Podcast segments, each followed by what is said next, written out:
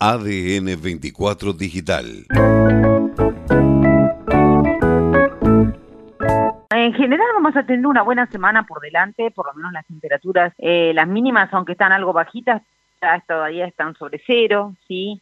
Vamos a estar ahí en 3, 4 grados de mínima en estos días que vienen, eh, pero con, eh, con buenas condiciones en realidad. Hoy va a ser un día mmm, bastante bonito, sí, sí. Una máxima en 13 grados, muy poca intensidad de viento, algo de nubosidad, pero buenas condiciones para en la zona norte para el día de hoy. Mañana martes lo que parece es algo de viento a partir del mediodía eh, del sector eh, oeste-sudoeste con algunas ráfagas, por eso no va a estar tan lindo, pero eh, ese vientito se queda los días que vienen, sobre todo durante las tardes. No se prevé eh, recién hasta el viernes, pero bueno, Oscar seguro lo va a actualizar el miércoles, que el viento podría ser un poco más importante en la intensidad.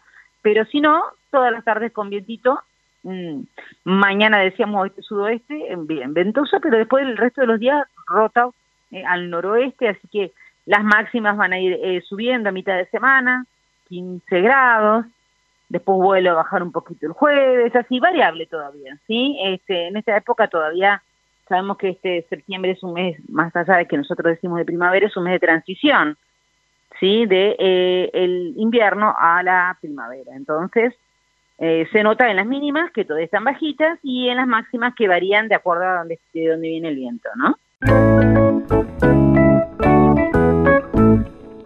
ADN 24 Digital